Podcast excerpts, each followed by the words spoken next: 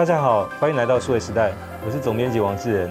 在我们这期节目当中，我们邀请到来宾是 GSA 全球半导体协会前亚太区执行长王志立博士 Jeremy 到我们节目来。Jeremy 你好，哎，John 你好，谢谢你的邀请。呃，Jeremy 其实是我们节目的老朋友了，其实经常到我们这边来帮忙分析整个半导体产业的一些全球变化跟新的趋势。那在这期节目里面，我们要借重 Jeremy 的经验来谈的是一家英国的半导体公司，叫 ARM，中文翻译叫安谋。那我们为什么特别谈这家公司？是因为在整个二零二三年，全球的经济跟资本市场相对是非常的萧条、比较冷淡的一年哦。那现在大家寄望是说，在预计九月份，安某这家公司的上市 IPO 会把整个资本市场的这个相对比较冷的这个热度可以炒起来。但是今年全世界就指望这家公司能够呃借由上市带动整个资本的一个重新的热度哦。那关于这家公司究竟在做什么？为什么它有这样的一个魔力，可以去影响到整个大家对于资本市场的这个看法？那接下来就是要请教到 Jeremy。那首先就是说，安某这家公司，其实我们根据外电的报道，是它预计就是在九月份，就是在在这个月，呃，已经提出申请，然后极有可能它的上市时间就在这个月哦。是。那为什么它能够能够翻转？就是大家会对它有一个这么大的一个期待呢？是的，呃，谢谢 John 哈。这个其实今天这这个时候来谈 ARM 这个公司，其实是很有意思的。也主要是因为 ARM 本身就是一个半导体产业里面一个非常有故事性，特别是过去这十年哈，那个我们都知道我们的行动装置，包括手机，包括 IoT，就是物联网等等等等。还有未来的未来性，比如说像车子啊，这些都是有移动的。那 ARM 的的 CPU，他们是用一个比较相不同于 X86 的方式来做，所以他们强调是自己的那个比较节能、比较低功率。所以因为 ARM 的这样一个特色，当然在手机上面的呃市占率，几乎大部分的手机的使用都是用 ARM 的 base 的这个 CPU。那第二个故事性是因因为 ARM 本身呢，过去这几年也是在这个资资金市场里面做了很多的震荡吧，啊。他在二零一六年的时候，那个 SoftBank 啊，软银，呃，孙正义先生他就用了三百二十亿美金，三十二个 billion 买了 ARM 这个公司，他是全资就把它收购了。那收购之后呢，因为软银当然很看好未来 ARM 的未来性，那之后当然有一些的起伏，他们包括有考虑要把它上市。那后后来呃，NVIDIA 啊，现在现在最当红的 AI 的公司，NVIDIA 它就在。啊，二零二零年的时候，他有提出一个收购 ARM 的一个请求。那当时他的那个整个合约的条件大概是四十个 billion，就四百亿美金。那从三百二十亿美金到四百亿美金，事实上是有一点点增加，但是其实增加也没那么多，因为也从二零一六一直到二零二零了嘛。那其实这十年还有一个另外一个很重要的是，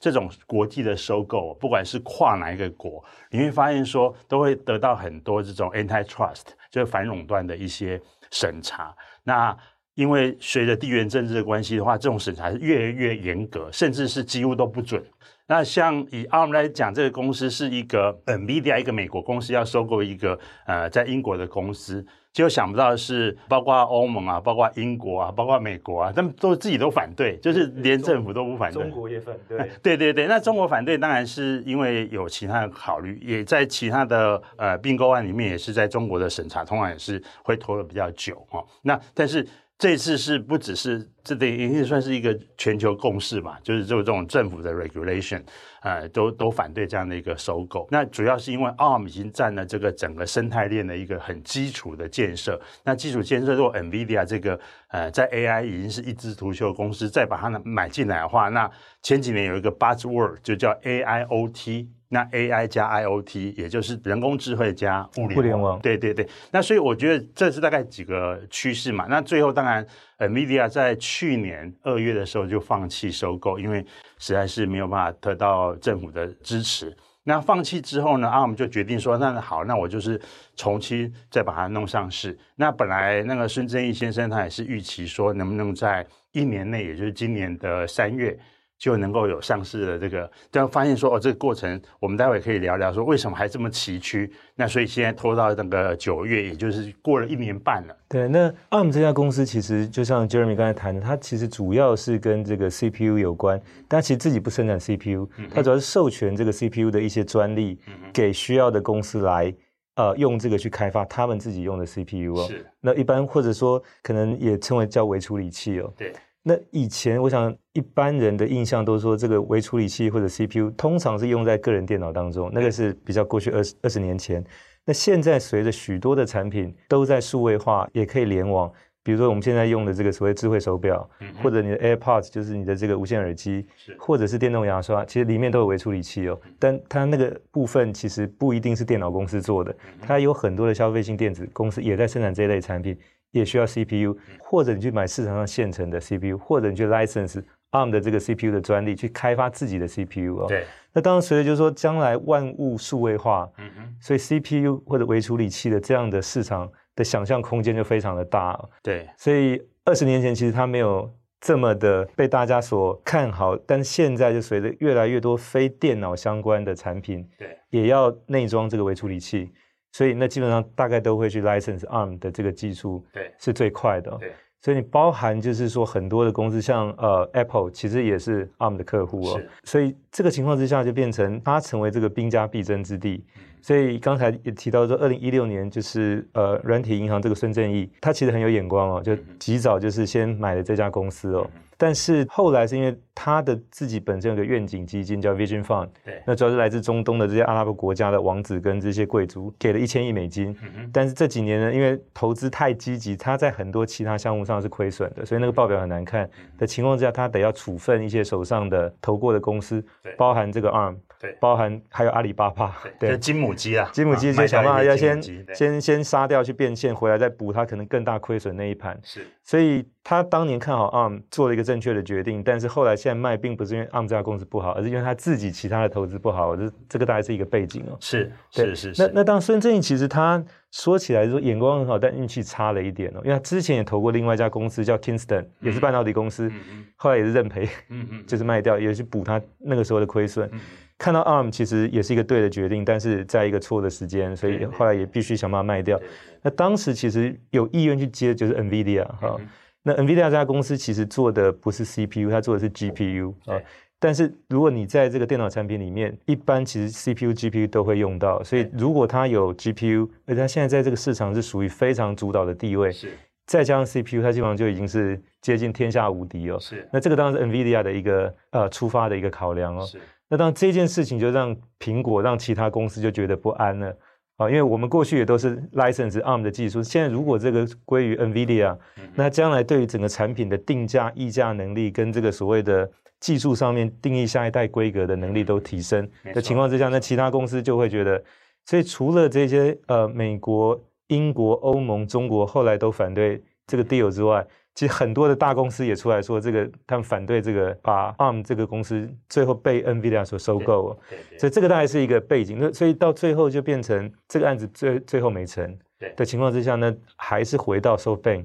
所以那就是想办法让 ARM 自己去 IPO，是变成一个独立的公司，大概是一个这样的背景。没错，没错。那我补充智仁刚刚讲的哈，我觉得 ARM 它它的故事性还有其他几个想法啦。一个是我们都知道嘛，中国是一个世界的工厂，那移动的应用也是在中国有很多的呃实现。那以 ARM 他自己公布的去年就二零零二零二三年的话，他大概透过他 license 过去他的 IP 所做成的一些呃晶片的话，是有三百亿颗哦，这个数字是非常惊人啊，因为我们世界人口也就七八十亿，对不对？所以平均每个人都有。用到而且万一假设每一颗付他一块美金，嗯、当然没那么高，但是这样就至少有三百亿。这个我已经算过了，他那个去年的营收依据现在现在要上市，总是要揭露一些财报啊。那大概去年大概做了还不到三十亿美金，那但是他做了三百亿颗，意思是说平均大概零点一。就是大概它的 license fee 大概就零点一，大概一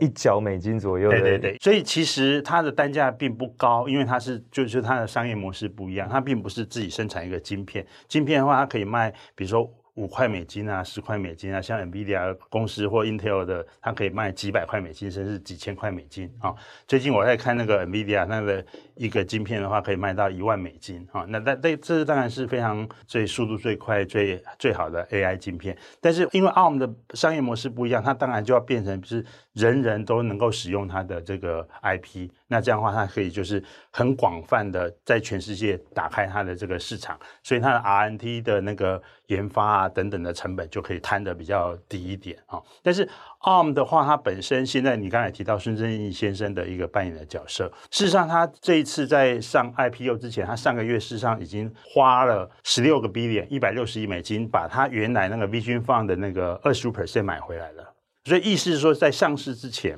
呃，SoftBank 又全资拥有了这个 ARM 的百分之百的股。那依照也许是下礼拜吧，上市的时候，他们预计是要卖大概将近十 percent，还不到十 percent。意思是说，上市之后的那个瞬间，SoftBank 还是 own 九十 percent 的呃 ARM 啊，这一个在一个上市公司来讲，其实是非常不寻常的，因为一般上市公司就是第一是。让股东的 base 增加，这个他们做到了。他们的策略股东啊、生态链啊，都是他们的那个股东。那当然 IPO 之后，包括这种投资银行，那他们也找了二十几家的投资银行，几乎是全世界最大的投资银行，都在做他们的 underwriting。那所以意思就是说，他们也会有很多大很大的股东的 base。但是事实上，除了他发行出去的那个五个 billion 在五十亿美金，就这次想要 IPO 的股权之外，事实上九十 percent 是。呃，SoftBank 还留着哈。那如果你还刚还记得的话，刚刚他一个月前才买了 V 君放回来，尽管 V 君放也是 SoftBank 在 manage，但是那是他 manage 的 fund，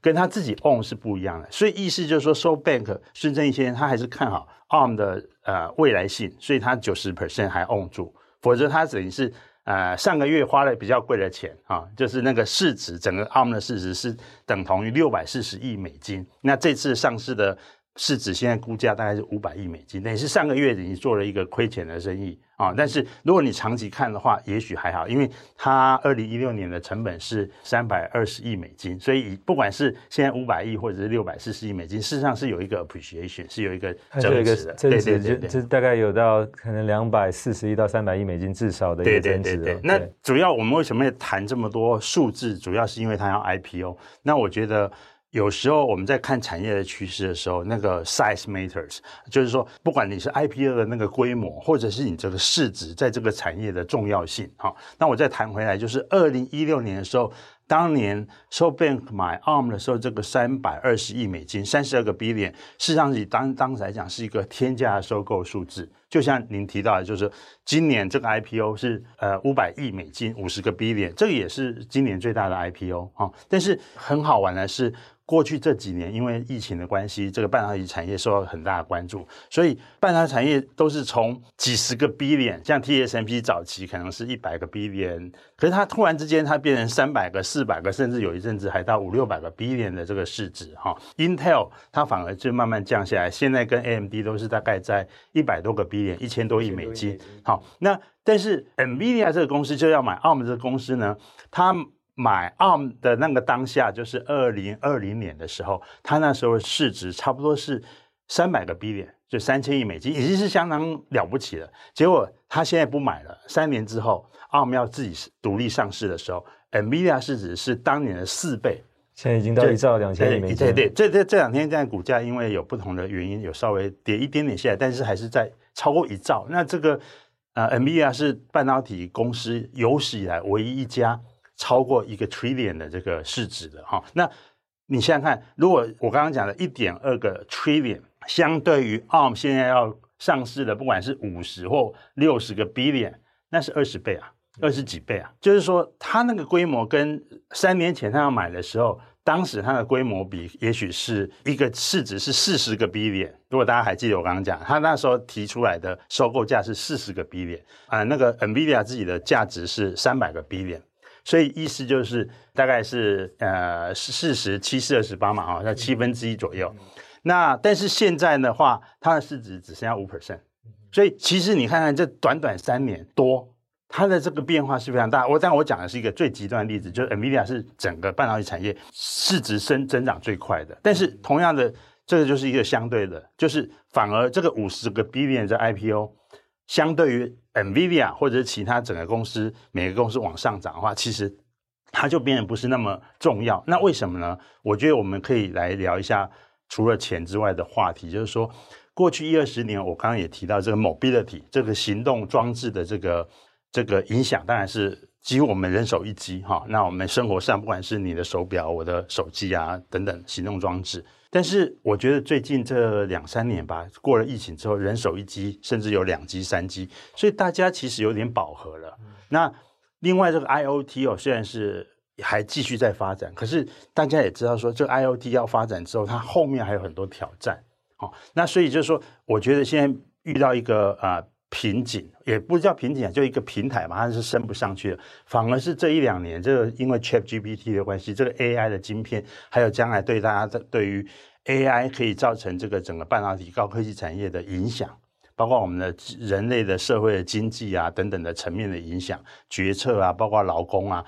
就是整个的这个。市场行情就往 AI shift，所以变变成说，你这个行动已经不是最 sexy 的，还是非常 sexy，可是它就不是最 sexy 的。其实过了它的那个高峰，现在大概就是维持，所以它需要其实有下一个更新的概念带动一些成长的这个。对对对，啊，这个当然我们因为呃半导体产业也好，高科技产业也都看了三十几年，这个这个是很正常的。就过去总是有一个呃，为什么 Intel 在过去三十年它有二十七年、二十八年都是称霸，就是因为过去都还是以 PC 为主。后来是因为网络的关系，它的那个 data center，它的云端，它所提供的那个晶片，X 八六晶片，可以在云端的 data center 做很多的支持。所以就是说，Intel 为什么会那么多年都是保持那个霸主？那为什么后来被追过去？当然跟 ARM，跟 TSMC 这种 foundry model 有关系。然后现在我觉得，从 NVIDIA 破一个 trillion 来讲，这个整个 semiconductor 已经 shift 到用 AI base 为主的这种。运算也好，或者是将来的 solution。对，那呃，最近在英国那个经济学人 Economist 上面有一篇文章，就是提到是说 ARM 的这个 IPO，嗯哼，有可能是帮今年整个全球的资本市场就带来一个复苏的希望。当然，这个是一个蛮大的一个这个期待哦。嗯、那刚才其实 Jeremy 也反复提到，就像 NVIDIA，那我我想这两家公司其实都蛮有趣的，就是之前 NVIDIA 收购 ARM，虽然最后没有成功。但两家公司都是今年资本市场里面洞见观瞻的，对一家是从年初大概三千亿美金一路涨到现在一兆两千亿美金，多了大概三倍的市值哦。那 ARM 当然接下来就是呃，如果这一个 IPO 成功，然后不管是五百、六百或七百亿美金，就是那也会是相对来讲，在今年大家比较冷的这个 IPO 市场里面带来一个新的。那特别是说，它其实已经不是一家新创公司了，三十亿美金的年营业额，然后基本上是一个蛮好的一个获利模式。那我再简单把它做一个对比，就是说，呃，如果我们在一个资讯高速公路上面，NVIDIA 就你刚才提到一颗晶片可以卖到一万美金以上，它相当于就是一一台兰博基尼或法拉利在这个资讯高速公路上面跑哦。是。那你要跑越快，比如说要跑到时速三百公里或者更快，你就需要像这样的车子哦。嗯、一般的像什么 Toyota 或其他是做不到这个事。那 ARM 它比较像收费站哦，嗯、哼就是说虽然你过那个收费站，可能就跟你收个五十、一百的哈，嗯、我们一般称为叫所谓 toll collector 哈。对。但这种生意很好，因为每一台车过都要付钱哦。对，所以就说一个是收费站，一个是超级的炒车，所以两个其实生意模式是非常不同的哦。对，那当然如果说这个这个原来这个超跑又收购了这个收费站，那就是变成一个整条高速公路上都是他在呃，就是相对来讲他的表演舞台。那后来这这件事没有成，但这个超跑也找到他另外的一个新的跑道去更大发挥它的这个功能哦。是。那回过来就是说，在 ARM 的上市的这个案子前，其实也有很多的外电报道提到，就是说，包括像 Intel，包括像 TSMC，嗯，都想要入股。好，除了这两家之外，还有 Apple。对，那为什么现在大家都想入股？那代表当然不是一个财务投资那么单纯，是好想趁 IPO 捞一票，应该不是这样简单的想法，应该是个战略投资的想法。那呃，他们的想法会是什么？那特别从台积电的角度来讲，他做一家代工的公司去入股到 ARM，当然现在这个还没有定。对，我们比较正确的讲，那个 Mark 刘德英董事长他有提到说这礼拜会做决定，会做决定。对，就是他其实还在考虑。那我们就假设这个事情如果有成的话，就那个比较背后的想法会是什么？好，我觉得呃，这样提到一个很重要的，就是说你一个 IPO 的话，或者是其实任何一个公司，他在找股东的话。有人叫做 value added investor，就是有价值、那个增值的这种投资者。那策略股东或者我们叫做基石股东 anchor investor，通常有这个效应。这个效应就是第一，告诉市场说，你看我所有最重要的客户都跟我，而且他不只是做我的客户，他还愿意做我长期的投资者，表示他们。出的这个钱，show me the money，他这个钱是玩真的啊，就像早期 ASML 在需要财务的时候，Intel 啊、Samsung 啊、TSMC 去投资它一样。所以现在 ASML 这个成功跟 N 年前这三家公司投资他们其实也很有关系。啊，那一样，ARM 有这些策略投资者非常好。当然，他投资的是一个策略的，他并不是一个真正的金融的协助。所以，以比如说他们 IPO 要五十亿美金的话，也只有七亿多，啊，就大概七分之一是这些车业投资者。而且，车业投资者据我知道应该有十家甚至十家以上，这其中包括 ARM 的所有客户、大客户。我目前看到我是不确定 Qualcomm 有没有，除了 Qualcomm 之外的所有的公司，NVIDIA 啊、AMD 啊，就这些人都是竞争对手，可是他们也都是需要啊。Intel 也是啊，Intel 照理说他是自己叉八六的始祖啊，但是 Intel 是透过 IFS，其实 ARM 比较像它的竞争对手。对对对，ARM 完全本来就是它的竞争对手，因为 ARM 它甚至它的那个 RISC 这样的一个架构，它都要跑到去做 data center 的 CPU 了，对不对？但是因为 Intel 现在应该要做那个 Foundry，所以 IFS 这个部门它必须要投啊。那它今天也做了一些宣布，说包括它的一些 FPGA、Altera 这些 business 可能也都需需要跟 On base 啊。我们知道另外一家 AMD 他们在早期的时候啊也是买了 ATI，所以它一样有 CPU 跟 GPU，而且它前一阵子它也买了 Xilinx，所以它有 FPGA。所以当你有 CPU、GPU 又跟 FPGA 的话，它其实可以服务的市场的。方式就可以更多元，然后所以 Intel 它虽然自己是 X86，而且他们还是认为说，将来他们认为他们的 roadmap 在这个 data center cloud 这一端都还是用 X86，所以他们的本业还是继续卖叉八六的 base 的那个架构，但是他们因为要要做那个 foundry，那你知道 TSMC 大部分的只要跟行动相关的那个。客户几乎都是用 on base，所以它就是变成生态链不得不投资。那这是 Intel 部分，那 Apple 当然在就不一样，Apple 根本就一个系统厂商，可是它从早期的用 Intel 的晶片啊，用 Qualcomm 晶片，他渐渐渐渐希望说现在都是自己的晶片。然后他从手机一直到呃，他现在的呃笔电，好、哦，将来我相信他说不定还有车子啊或其他东西，他可能都是想要自己的晶片，所以他也希望。不要是那种 X86 的的架构，然后他就是也跟 TSMC 合作也是非常的那个非常的深入，然后而且 TSMC 因为技术现在是领先嘛，所以我觉得种种看就是从两个就是一个。他的客户，那最大的客户几乎都是他的投资者，然后再样是他的他的生态链，生态链就是整个半导体产业，包括其实还有两家像 EDA 公司。所以说，你说，诶，EDA 公司跟这有什么关系？Cadence 啊，Synopsys，他们也是做他们的策略投资者啊。那其他的就不用讲了，你看 Intel 跟那个 Samsung 跟 TSMC 都是在做 Foundry，都是他们的策略投资者。那其实我知道，从财务的角度来讲，你会觉得说，哎，那个，那那如果我 I P 的时候，我告诉投资者说，不用担心，我连这些最难搞的呃客户都愿意做投资者，表示他们也看好啊，这是一个角度。但是因为我以前也做过做过一些投资哦，我觉得说对公司好的事情，不见得对股东好啊。为什么？因为股东会想说，那你这样的话，你的 upside。可能就没有了，因为你的所有的客户，你要给他涨价的时候，他不仅是你的客户，他还是你长期的 license 的那个客户，而且这 license 还是你的股东，而且有可能在董事会，呃，他不也许不会做广董事，可是他毕竟也是你的股东，对不对？而且是策略去股东，所以你当你在涨价的时候，他到底在想说，他是本业要多花一点钱去 license 你的那个 ARM base 的 CPU，还是说我从业外投资里面，因为你。多赚一点钱，我可以多赚一点业外投资。我想大部分人还是希望说本业。当然，这个是一个比较 tricky 的部分，对对对，就是说把你的客户拉进来成为股东，或者说客户自己主动要求要成为股东。是，其实以前我们在联电那时候成立联成、联家、联瑞那三家代工厂的时候，也发生过，就是把他的十几家客户拉进来，是成为这三家代工厂的股东，同时等于是把订单 secure 下来哦。那 ARM 这个现在看起来比较不再主动去要求，比较他客户是说。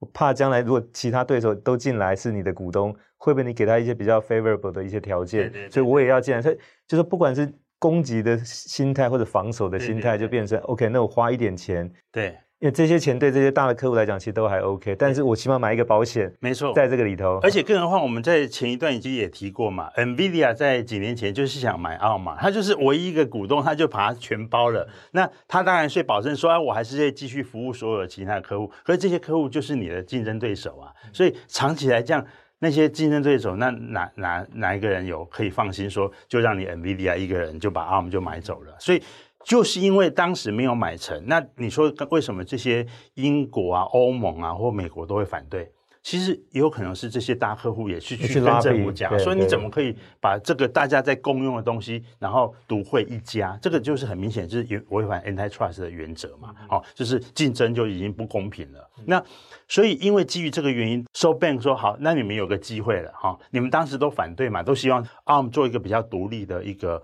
IP 的提供商，而且是关键的 IP 的提供商。那我们现在愿意啊，那你来出一点钱来做我们的策略股东啊。而且我看他们的 range 其实都很少啊，就是二十五到一百个 million，就是两千五百万到一亿美金。对，对 Apple 这样公司就是九牛一毛了。对所有我刚刚讲的公司来讲，其实都是小钱。以他们的现金的部位我来讲，这是非常小的钱。而且就像我讲的。ARM 因为它是一个 IP 公司，而且它都已经 secure 这种长期的 license 的，像苹果啊，像 NVD 啊，意思就是光这几个公司，它每年付给它的权利金，它就一定是一个获利的公司嘛。它现在获利，我刚刚讲到，它大概不到三个 billion 的，可是它可以做那个啊、大概是五亿美金的那个那个 net profit，所以。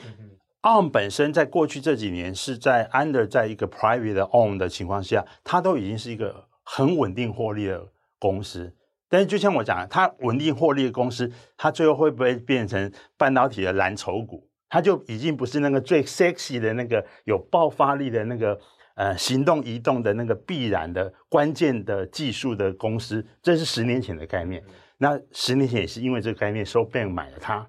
那就看好它的 upside，那事实上它还是有 upside，可是现在经过这一转变呢，我会对于它的这个策略股东，在这个变成股东的这个长期来讲，其实我觉得 ARM 最后就会变成是一个非常获利、非常稳定，那它可能也可以花一点时间、花一点钱去做一些比较长期的投资，因为你想想看啊，如果你被收购变 private 的话，你到底要花多少钱在做未来的 R&D？啊、哦，这是不要讲 SoftBank 以前收购所有的那个下市公司的那个 PE，你只要是让私募基金继续买的公司，通常私募基金就尽量的让你的这个呃公司变成更短小精干，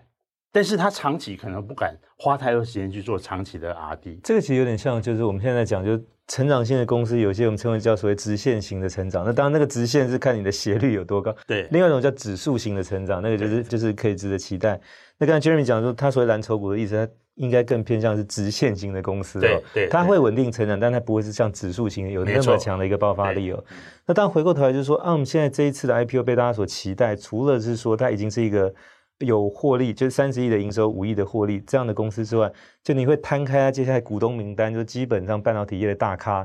都会在这个上面了、哦嗯。那甚至反过来想说，如果你不在 ARM 的股东名单上，你就不是个咖，大概是这样的一个。所以我刚才才会问说，我看了半天还没有看到 Qualcomm，所以我不知道 Qualcomm 它是什么想法。我们就是这个再等几天就知道了。对，那当回到就是说，刚才如果一开始我提到，就是它是一个收费站的事业、嗯，那现在就变成说，每一台经过的车都会担心说，那如果这个收费站是被别家竞争对手给买了，会不会接下来？它提价，或者说它有一些限制，什么单双号限行等等，会对我不利，所以最好是说，那我也参加到这家收费站公司的这个股东名单里面，起码我有一些决策影响力，或者他要做什么决定的时候，我会有一定的意见可以发表，不要成为那个就是之后就是被提价或者有限制的时候，影响到我做生意的这个。对对对，那我再再讲一个，也许现在还不是很成熟，但是我觉得也是蛮关键，就是跟 ARM 这个呃这个很有。Colorful 非常有色彩故事的那个公司就是 ARM China 哈，它安谋科技实际上在 China 有一个呃子公司，那这个子公司当然一开始成立的时候是呃就是全资子公司，那他们第一任的总经理是一个 PhD，那因为离开我就不谈他的名字，他早期时候大概二十几年前吧，他就进去的时候，他甚至把 ARM 的这些相关的这些东西带进学校去做教材，好，所以等于是你在当学生的时候在做。半导体架构的时候，你就已经开始在学 ARM 的架构了。那当然，等到 ARM 这个移动装置起来的这个时代来临的时候，哎，这些也都是学生时代都学过的。然后，所以其实他们还做了蛮多功课。那后来，当然他们就是觉得，哎，市场起来了，就要换一个总经理。所以他们换了一个销售的总经理，也是非常出色。一下子，ARM 的中国的业绩就起来。所以以现在来讲，ARM 中国它占 ARM 的那个 revenue，事实上在四分之一。所以是一个很大的市场。那我们当然只知道中国人多，然后这种消费性的电子的移动装置本来也就多，所以这是很合理的数字。但是呢，几年前其实 ARM 在做他的这个子公司的时候，他就是找了当地的资金做了一个合资公司。那合资公司我不知道他们当时为什么会谈成说 ARM 占小股四十九，然后合资公司那个当地的股东占五十一。好，那。其实这这是一个很奇怪的架构，因为一般的外商进去中国投资，他还是希望说他至少是控股嘛，哈。那结果他这个又不太一样，然后再加上他这个我刚刚讲的非常优秀的这个呃销售的 CEO 呢，那。这两年其实大家可以上网去看看，他们这官司哦，就是各式各样的版本说法不进来。那因为我跟这个 CEO 过去也是相当熟啊，我就不讨论这个人的个别的个性或方式。我要讲的是说，他当他们做这个决定之后，事实上他也是把未来卖掉了。为什么？他等于是把未来一半的股权，所以将来 ARM China 在 China 所有的发展的赚的钱。是不是有一半是当地的股东分走了？而当地股东其实还有后面是有一些政府色彩，因为当然啊，你要在中国做生意，你要找股东，当然是一定是找跟政府有关系的嘛，哈。但是我觉得就是这个其实也为什么我刚刚讲说他们本来预计是一年内要 IPO，就是去年。那个 NVIDIA 不买之后，结果他们还要多拖了半年。其实有大概有好几个月，也是在解决这个 ARM China 这个到底谁是真正的 CEO，然后到底那个股权是怎么转换。那这个现在都已经 settle down 了，可是这个 settle down 只是 for IPO settle down，但是 ARM China 在中国有当地股东的这个事实是还没有解决。所以我觉得等到你变成一个上市公司的时候，你就要公开的让你的。所有的资讯透明的时候，你的 management、你的 strategy、你的所有东西，还有你的财报都要透明的时候，事实上，我觉得这一块以后都还会一直影响着 ARM 的股价，因为只要中国有任何风吹草动，哦，当然如果他做得好，然后虽然他只占一半，然后可以获利 double，那其实也很棒，他等于是可以 leverage 在中国的这种市场跟中国的 partner。但是原来那个 CEO 就是